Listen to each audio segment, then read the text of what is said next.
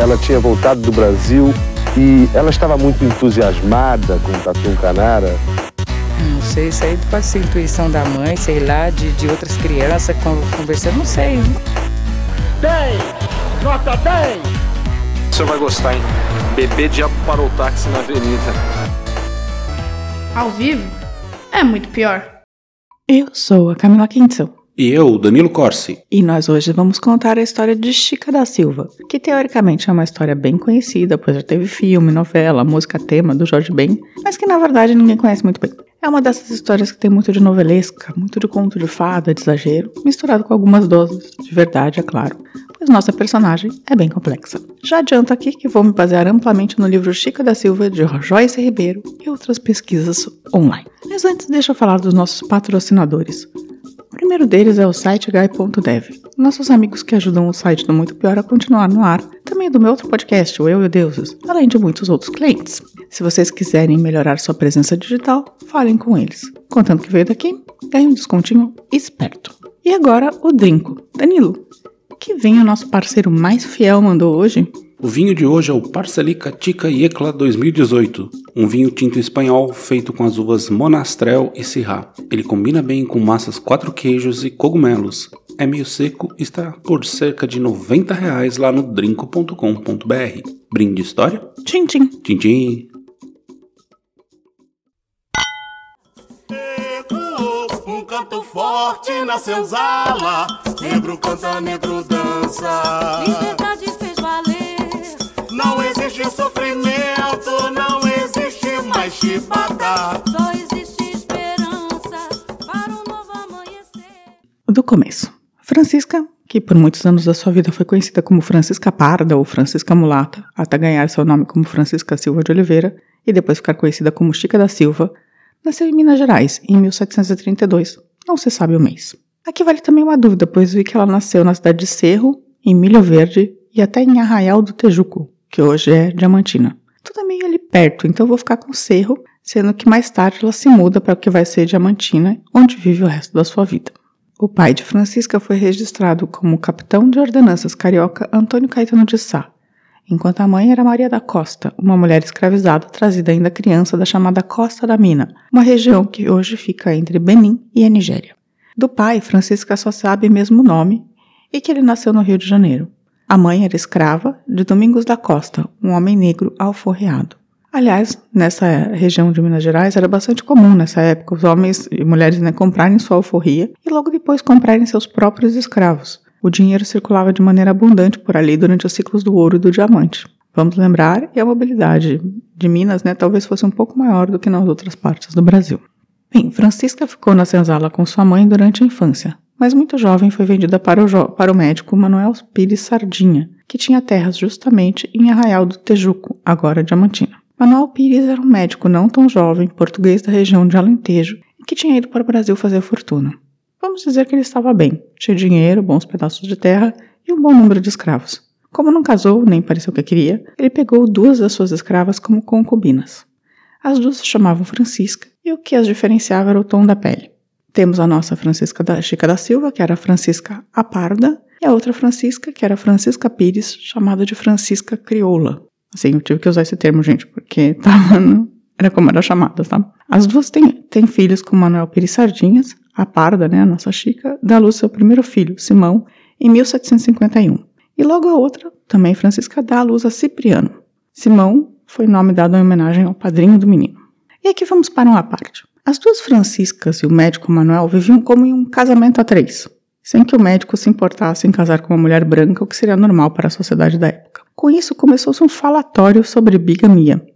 Mas por conta das duas estarem grávidas mais ou menos ao mesmo tempo, e de ele, apesar de não estar no papel, mas em testamento, reconhecer os dois filhos logo depois. Então, com todo esse falatório e as acusações de bigamia, Manuel decidiu vender uma das franciscas. Nessa mesma época, em 1753, chegava a Diamantina o contratador João Fernandes de Oliveira.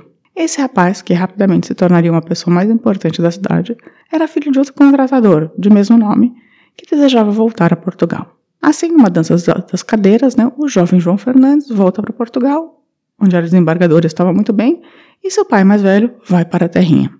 Essa coisa de contratador era basicamente a pessoa que tinha autorização da coroa portuguesa para explorar diamantes nos rios e áreas adjacentes em Minas Gerais. Eles tinham ou alugavam milhares de escravos que ficavam buscando as pedras. Quando, quando encontravam, uma boa parte ficava para o contratador e outra popuda parte ia para Portugal. Ou seja, o João Fernandes era muito bem de vida, riquíssimo, né? E era jovem. Então ele causou um frisson na cidade. Claramente, ele ia se estabelecer e logo em seguida encontrar uma mulher para casar e ter filhos. Uma mulher branca. Mas não foi bem isso que aconteceu. João Fernandes, no mesmo ano de 1753 em que chegou a Tijuco, compra Francisca de Manuel Sardinha, livrando-o do, livrando do problema da bigamia. E se encanta por Chica.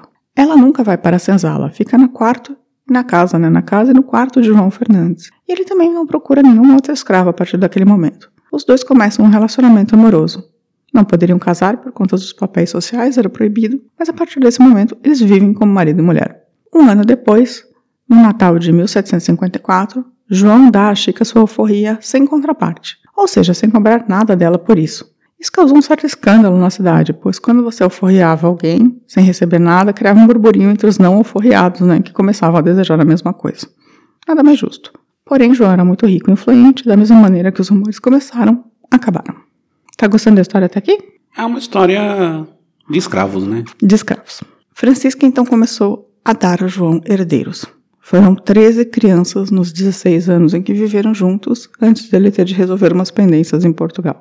Lembrando que Simão, o filho de Manuel Sardinha, né, e primeiro filho da Francisca, já estava na casa.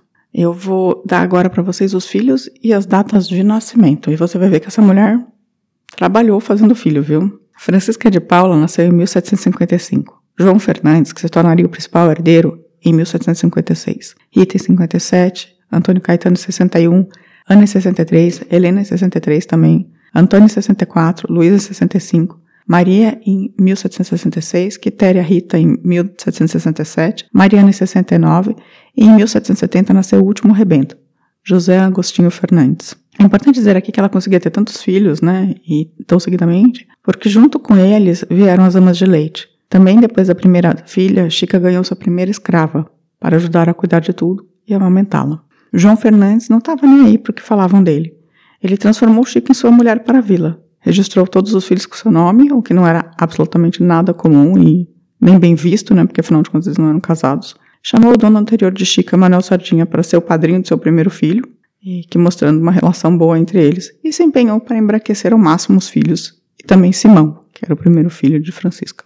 Sim, João Fernandes seguiu o protocolo das famílias abastadas da colônia. Mandou todos os filhos homens estudarem em Portugal desde muito jovens para terem uma formação que os deixariam mais brancos na colônia. Também mandou todas as filhas serem educadas num convento, o recolhimento das Macaúbas, desde os 5 anos de idade, garantindo também uma educação formal e um selo de qualidade para as meninas.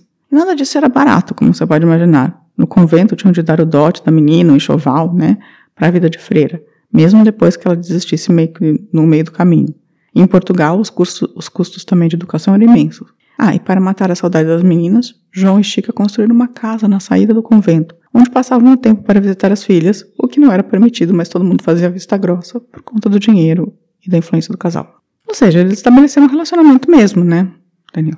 Aparentemente sim, né? Mas sei lá, acho tudo muito bizarro. Durante esses anos de vida conjunta, Francisca também se integrou a outros aspectos da vida social da cidade.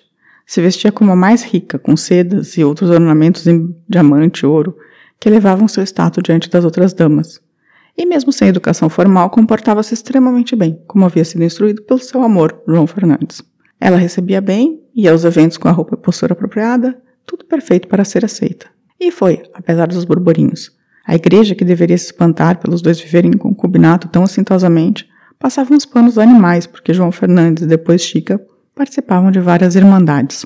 As irmandades eram pequenas associações ligadas às diferentes paróquias que faziam melhorias para a comunidade e viviam de doações poupudas dos mais ricos locais. E Chica e João Fernandes nunca deixaram de doar, não só para uma, mas para as quatro irmandades locais. As irmandades de São Francisco e do Carmo eram só para brancos, e ela estava lá. A das Mercês era para mulatos, e a dos Rosários era para os negros. Chica era relevante em todas as irmandades. Bem, mas nem tudo são flores nessa história, apesar de ser quase uma história de Cinderela negra brasileira, né? O pai de João Fernandes, que tinha o mesmo nome que o filho aqui, além da mesma profissão, era um gastador. Vou me referir a ele aqui como pai ou sargento mor, que era o título dele, para não causar grande confusão. Ele conseguiu uma concessão de uma lavra muito grande que demandaria a força de 600 escravos e que não obrigatoriamente estava rendendo tanto. Com isso, fez dívidas. Além das dívidas, sua mulher, que viria a ser a sogra da Chica, né, se estivesse viva, tinha falecido.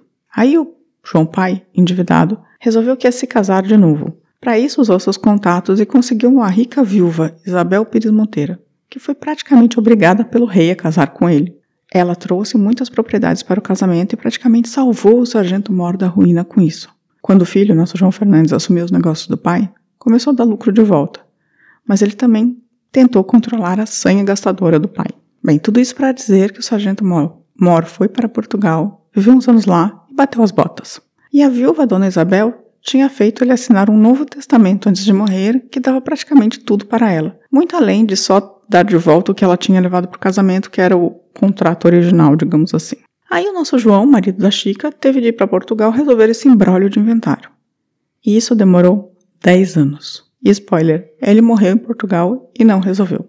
Basicamente, ele ficou brigando com a madrasta, com cenas maravilhosas, assim, como a corte portuguesa rachada, quem queria apoiar quem. Ele conseguiu que o Marquês de Pombal obrigasse ela a ser internada num convento por anos, assim, sem nada. E aí ele não mandava dinheiro da pensão que era para o sustento dela e as freiras ficavam reclamando. Depois ela escreveu para uma rainha Maria, que era conhecida como a louca, que a soltou do convento, né, onde ela estava presa, e ela voltou a lutar pela herança. Enfim, foi uma luta processual imensa, por muito dinheiro, né? Porque eram muitas e muitas e muitas propriedades. E ele era, eles eram considerados uma das famílias mais ricas de Portugal, assim. Mas ele morreu sem nunca saber o que tinha acontecido com a herança. Mas no final das contas deu bom para eles, com o filho dele, com Chica, o João III aqui na história, recebendo uma belíssima quantia. A Isabel morreu um tempo depois também, sem ter resgatado todas as propriedades que ela queria ter resgatado. Assim, as que ela levou para o casamento ela pegou de volta, mas todas as outras ela não teve acesso. Chica, que tinha ficado por 10 anos esperando o homem que nunca voltou, cuidou bem dos negócios. Reza a lenda que em um levantamento ela chegou a ter 104 escravos trabalhando para ela, desde os alugados para mineração ou escravos de ganho até os de casa. Isso numa cidade muito maior do que a maioria das pessoas, mesmo em boas condições na época, assim. E vale uma parte que, assim, apesar de ela nunca ter sido acusada de ter maltratado nenhum escravo, também nunca se soube dela ter libertado nenhum. João Fernandes também tinha feito um testamento antes de partir e separou quantias para todos os filhos, que ficaram tão ricos, não ficaram tão ricos quanto o primeiro irmão, né, o primeiro rebento, mas ganharam uma boa grana. O único que não se deu tão bem foi o último, ele que não herdou nada das propriedades, porque o pai tinha designado que ele deveria ser padre. Ainda assim, ele ganhou uma mesada por quase toda a vida e não virou padre. Quem se deu também bem foi o Simão, o primeiro filho. Ele herdou dinheiro tanto do Sardinha quanto do João Fernandes e virou uma figura influente em Portugal. Nunca voltou para o Brasil.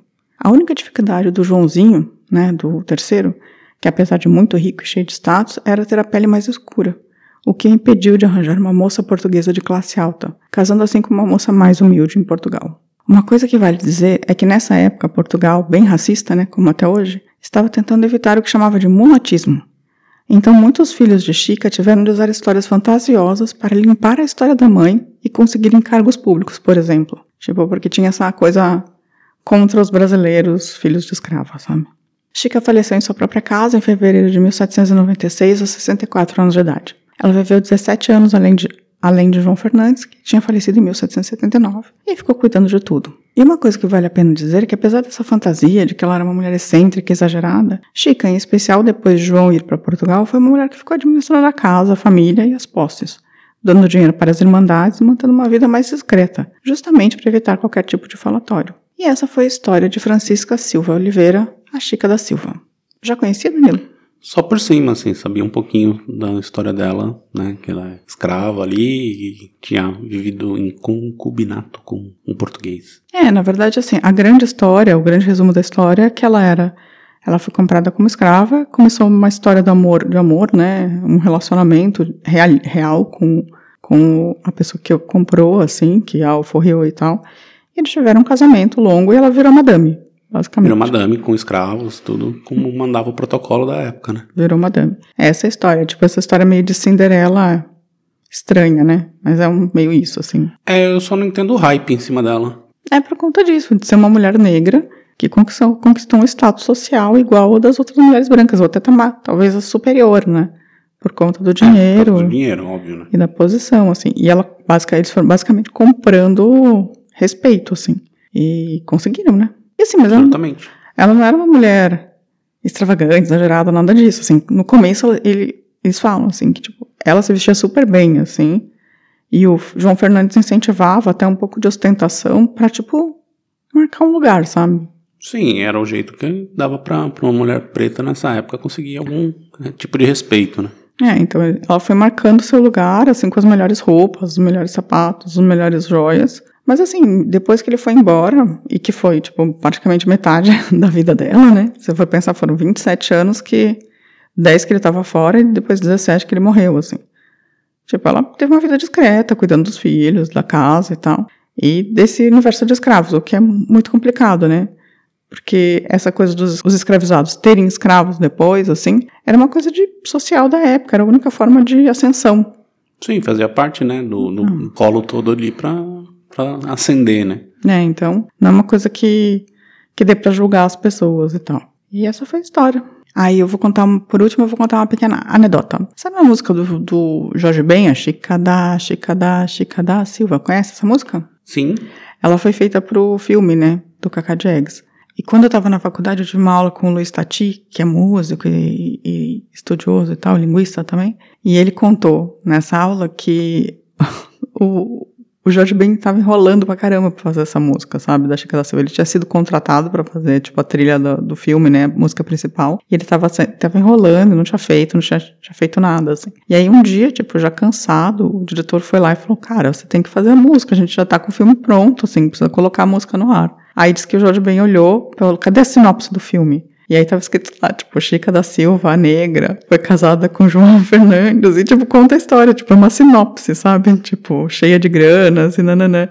E aí, basicamente, ele cantou a sinopse do filme como se fosse uma, uma letra de música e se tornou Chica da Silva, deu certo. a letra. E é isso. Algum comentário a mais, Danilo? Não, segue o barco. Então vamos dar uma pausa pros recadinhos?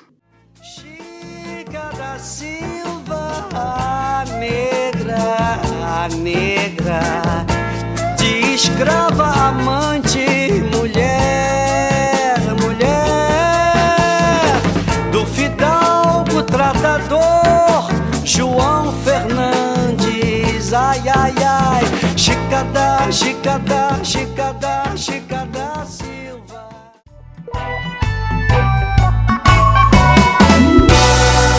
Recadinhos. Danilo, se a pessoa quiser contar pra gente que estuda muito a história do Brasil e tem mais dados nos contar sobre a Chica da Silva, como faz? Pode entrar no nosso site muitopior.com.br, deixar um recado lá, pode ser de áudio também. Pode procurar a gente no Twitter, no Instagram, no Facebook ou também ir no nosso canal lá no YouTube. E também deixar qualquer comentário no Spotify que a gente vê. Aí consegue contar tudo o que quiser. Tudo, tudo. Tudo.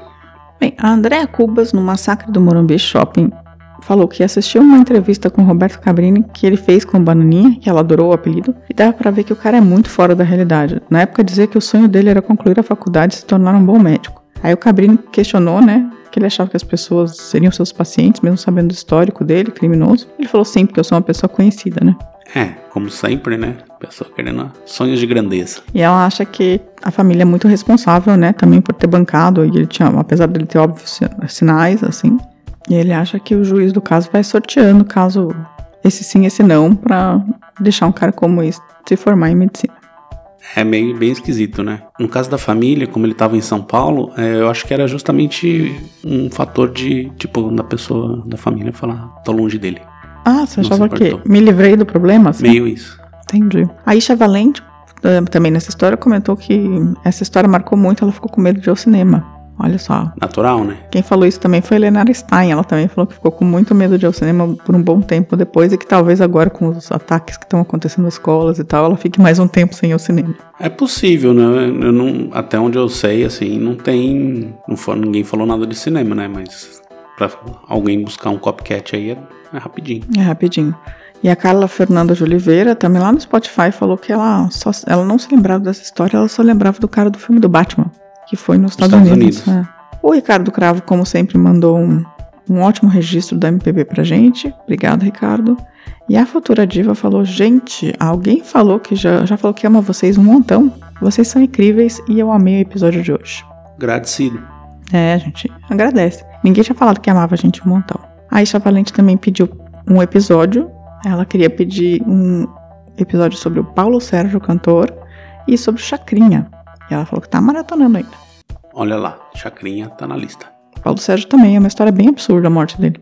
A Elinara já tinha falado que tá com medo de ir ao cinema, ficou com medo de ir ao cinema, e ela falou que achou que a observação sobre o patriarcado e o papel masculino é pertinente. Faz pensar. Concordo. E ela acha que a gente tem uma voz bonita. Olha aí. Viu? Tem gente que gosta. E aí eu também queria mandar um, um salve para Kelfinha, Barbosa Nayara, Cláudia M. Santos, Lagosta Beach, Will Eblin, Andréa, Amada M.A., Dani Benetti, Tom Dupin, o Ricardo, Bai Ismail Ericelli, Kassala, Yatami 3, além da Barbosa Nayara, Eder, Éder Dionísio, Lele Moreno, Roncone e Labogarina, Olímpico de Jesus, Paulo Roque, CF Souza, Jonas Rodrigues, Osiman Dias Shelley e Alexa vin- Alex SA22. Agradecido pelo, pela interação. Mais algum comentário? Tem, tem sim. Lá no Twitter, o Cláudio Schubert falou que ele e o Giancarlo amamos o muito pior. Oh, Giancarlo, Giancarlo, faz tempo que eu não te escrevo. E você também não me escreve, a gente precisa se escrever, tá? E Salve aí, Cláudio. salve Cláudio. O Schubert vai entrar na outra, no, no outro núcleo da novela, né? Que é o núcleo É, o- alemão. Núcleo alemão, né? É, a Elenaren A Helena Stein entra junto com o Schubert no núcleo alemão da novela, né? é o núcleo München. Não sei, não tem uma novela que passa na Alemanha, eu acho, né? Acho que não, não me lembro de nenhuma novela. Não tem graça, né? Novela passada na Alemanha. Não tem. E um beijo pro nosso núcleo Terra Nostra, com a Picchigliani, Panarello e Giancarlo. É isso, tem mais algum comentário? Não, não, segue o barco. Então, beijo, boa semana. Semana que vem estaremos de volta. Tchau, tchau. Tchau, tchau.